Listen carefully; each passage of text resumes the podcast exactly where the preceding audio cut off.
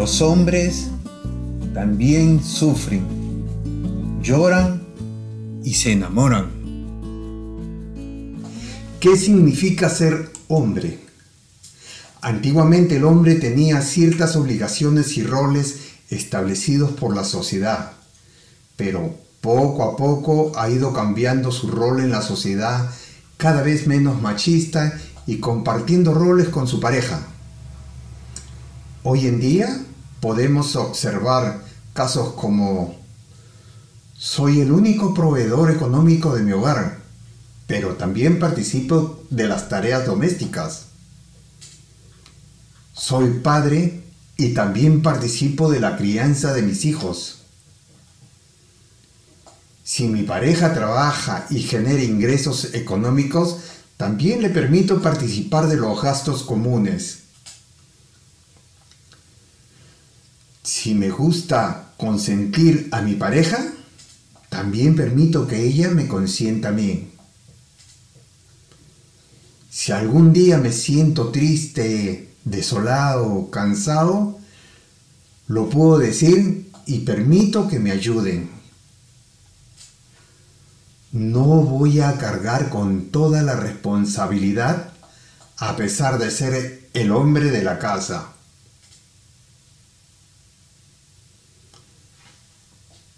Por más que yo busque que mi pareja se sienta bien con ella misma, esa no es mi responsabilidad. Mi pareja también puede sugerir qué hacer, a dónde ir y que también ella tome la iniciativa. También puedo hacerme cargo de mis hijas o hijos, como aprender a arreglarlos, a peinarlos y sentarme con ellos para tratar de comprenderlos puedo aprender alguna actividad que anteriormente era exclusivamente de la mujer, como moda y belleza. Y ellas pueden aprender a clavar un clavo donde se necesite reparar algo de la casa. Como nueva masculinidad, también hay una nueva femineidad, aunque se enoje quien quiere enojarse. Y bajo este concepto de hombre moderno, tendremos varios capítulos donde hablaremos sobre el cambio y problemas del hombre moderno. La intención de estos capítulos son que el hombre se dé cuenta que no está solo, que somos muchos hombres que tenemos este y muchos problemas similares y por décadas no hemos sabido recurrir por ayuda ya sea por vergüenza o simplemente porque no hemos sabido relacionar con nuestras emociones. Son emociones que no se nos permitió conocer. Si tú eres mujer y tienes un hombre a tu lado, ayúdalo a conocer sus emociones. De repente él está sufriendo internamente. Bueno, y el día de hoy comenzaremos hablando de cómo a los hombres nos afecta cosas que antiguamente estaban prohibidas para los hombres. Que no podemos llorar en público o demostrar nuestros sentimientos. Los hombres también tenemos derecho a llorar cuando nos pasa algo malo o simplemente cuando nos sentimos un poco bajo de afecto. ¿Cómo se siente una persona que necesita llorar y que si llora se le cuestiona su virilidad, su hombría, por el simple hecho de mostrar sus lágrimas en público? ¿Alguna vez cuando era un niño te golpeaste y tu reacción fue llorar y alguien se acercó a decirte esta frase, los niños no lloran, quienes lloran son las niñas? Más adelante, cuando eras adolescente, te lo volvieron a decir cuando sufrías algún dolor, ya sea físico o emocional, pero cambiando la palabra niño por la del hombre. Los hombres no lloran, los hombres son fuertes.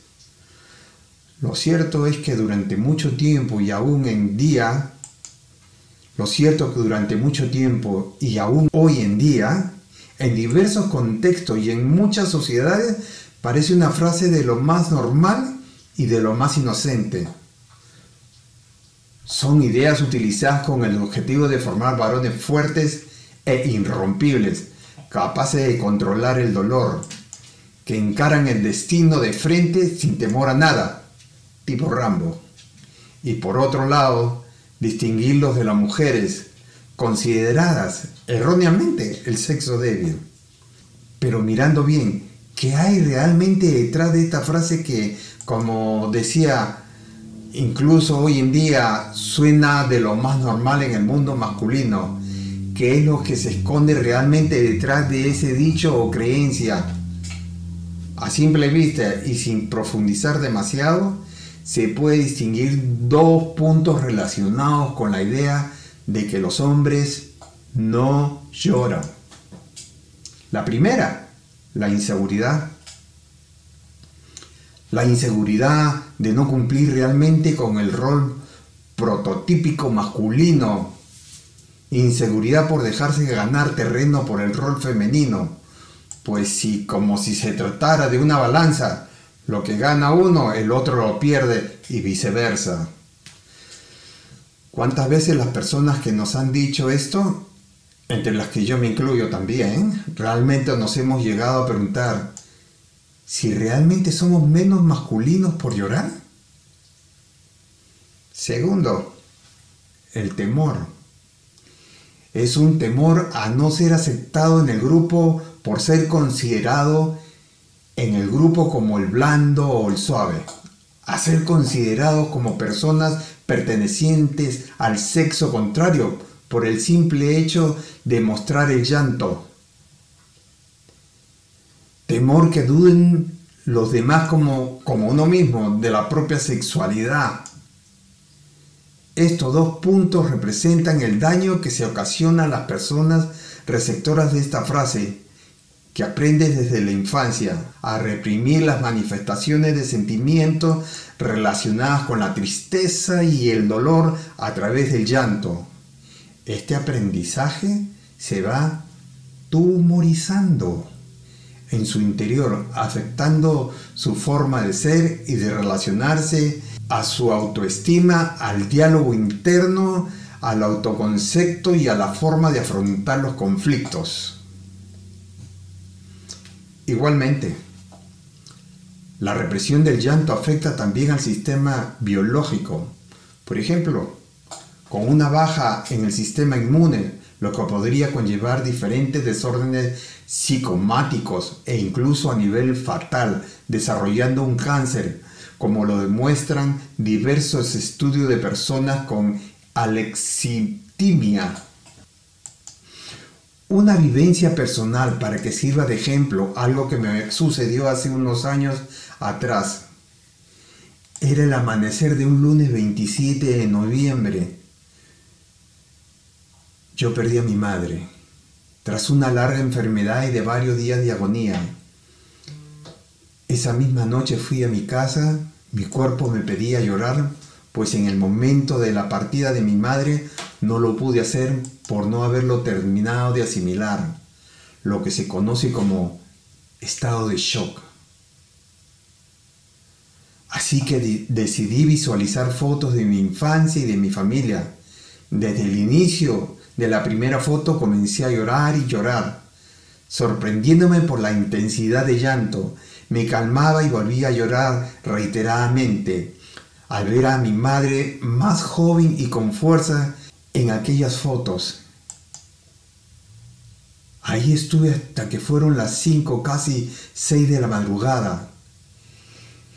El día del entierro me desperté muy temprano y aunque estaba muy dolido, veía y notaba que el nivel de mi dolor no era tan extremo, aunque seguía alto. Justo minutos después me llamó un familiar y le conté lo que había hecho y lo primero que me dijo fue, ¿Y para qué haces eso? ¿Tú no sabes que hay que estar y parecer fuerte ese día? Fue entonces en ese momento cuando recordé la frase de cuatro palabras, los niños no lloran. Realmente me di cuenta de cuánto daño hace algunas creencias, algunos ritos y todo relacionado con lo mismo. La no expresión de sentimientos, la represión emocional, el aparentarse fuerte en momentos adversos, el no admitir que uno necesita y quiere llorar sin temor a catalogarse o lo cataloguen de llorón o blando. Llorar es una necesidad del cuerpo, llorar es un desahogo del cuerpo, una necesidad biológica, incluso un derecho que tiene uno mismo como ser humano, permitirse sentir el dolor en el momento en que lo necesita o lo siente. Permitirte llorar es darte la oportunidad de amarte, de cuidar tu salud biológica y psicológica, es amarte a ti mismo. Me voy a permitir poner el ejemplo, aunque pueda parecer un poco extremo en un principio. El sexo o la masturbación masculina. Si esto se produce, por ejemplo, una cada cuatro o cinco días, no sucede nada. Pero si pasan los días y no tienen la oportunidad de eyacular, sucede lo que se conoce como polución nocturna es decir, eyacular mientras se duerme, normalmente acompañado de un sueño erótico. Si este ejemplo lo extrapolamos, salvando la distancia al tema del llorar, si reprimimos y continuamos esa necesidad biológica, llegará un momento en el que esto saldrá por algún lado, bien en forma de tsunami emocional, ante el mínimo revés que se nos presente o bien de forma de trastorno psicológico o biológico. Existen diversas señales en forma de signos y de síntomas que pueden indicar que esta represión de las emociones relacionadas con la tristeza y el dolor pueden ser un problema aunque cada uno puede vivenciar la tristeza de un modo muy distinto, la gran mayoría suele presentar timidez a la hora de relacionarse con las personas. Una actitud a la defensiva, problemas de comunicación con los amigos o familiares, embotamiento emocional, incontinencia emocional, aplanamiento efectivo, dificultades para aceptar malas noticias, sentimiento de que el mundo se te viene encima, falta de energía, cansancio constante sin haber hecho un desgaste importante de energía. Ante esto recomiendo la búsqueda de ayuda profesional. Si sientes que no puedes manejar solo este tipo de sensaciones y vivencias, o bien si comienzas a afectar de forma significativa algún área de tu vida, a modo de conclusión de este tema, me gustaría animarlos a permitirse llorar y darse la oportunidad de sentirse libre de sufrimiento. El psiquiatra Viktor Frankl nos dice, el dolor da la oportunidad de conocernos más a nosotros mismos y en uno de los medios para poder descubrir un sentido de nuestra vida. Por esto mismo, te animo que cuando oigas la frase de cuatro palabras, los hombres no lloran, piensa realmente los hombres sí lloran. Solo las personas que se dejan llevar por la inseguridad y el temor tratan de ocultar dichos sentimientos, pues pasan por alto tanto los beneficios que esto puede tenerles a corto plazo, centrarse solo en el qué dirán ¿Qué me dirán? ¿Qué pensarán de mí? Si yo soy como una mujer, es contraproducente. No son otra cosa que críticas hacia nosotros, que vienen de la ignorancia, de la inseguridad y del temor de lo demás o de uno mismo.